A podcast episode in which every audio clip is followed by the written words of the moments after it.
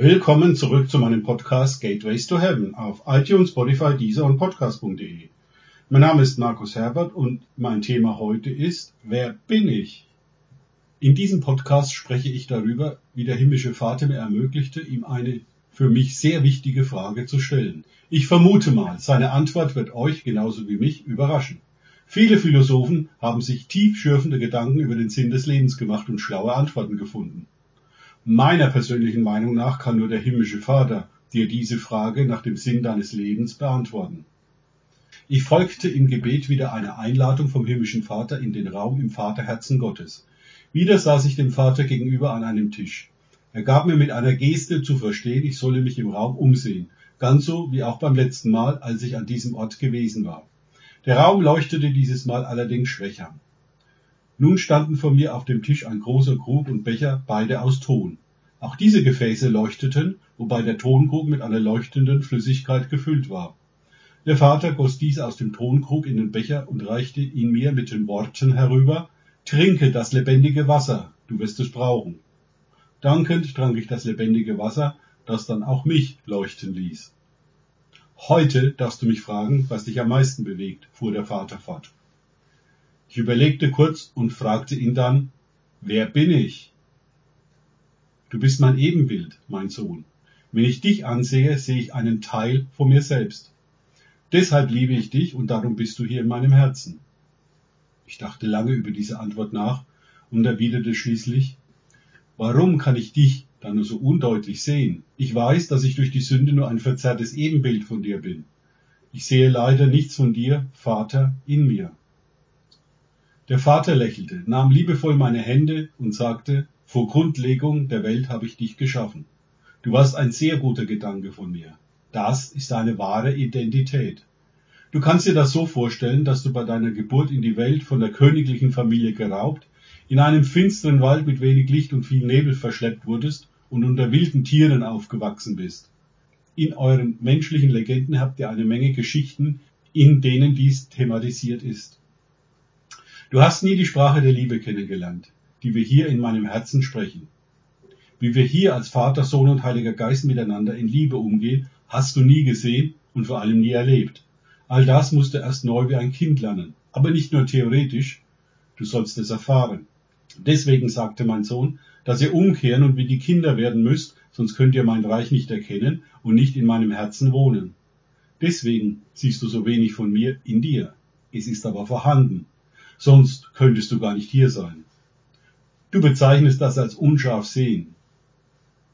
Diese Unschärfe geht aber viel tiefer, als ich dir gerade erklärt habe. Das, was der Vater mir da offenbarte, berührte mich sehr tief in meinem Herzen. Eine Welle von Licht, Wärme und Annahme fluteten während diesem Gespräch vom Vater über seine Hände zu mir in mein Herz hinein. Wie kann ich das lernen? Ich vermute mal, ich kann das nicht durch irgendein Tun erreichen, oder? Mir kamen gerade nicht sehr schöne Gedanken an meine eigene Kindheit und die Zeit in der Schule in den Sinn. Das Einzige, was du, in Anführungszeichen, tun kannst, ist dich darauf einzulassen und in meine Gegenwart zu kommen. Jede persönliche Begegnung, Erfahrung mit mir, dem Vater, Jesus meinem Sohn oder dem Heiligen Geist verändert dich und schärft deine Wahrnehmung. Komm mit der Herzenshaltung eines Kindes hierher, das nichts Schöneres kennt, als durch diese Erfahrung zu lernen. Vater, meinst du mit hierher diesen Ort? Nicht nur. Für dich ist dies der Ort, an dem du gerade am meisten lernst, weil du dich hier zu Hause fühlst. Es gibt jedoch weitere Orte wie das himmlische Jerusalem oder das Paradies. Später wirst du auch an diesen Orten sein und lernen. Du hast eine Ewigkeit lang dafür Zeit und die Ewigkeit wirst du auch dafür brauchen. Das sind ja tolle Aussichten. Mich interessiert noch brennend die Frage nach der Kraft des Heiligen Geistes.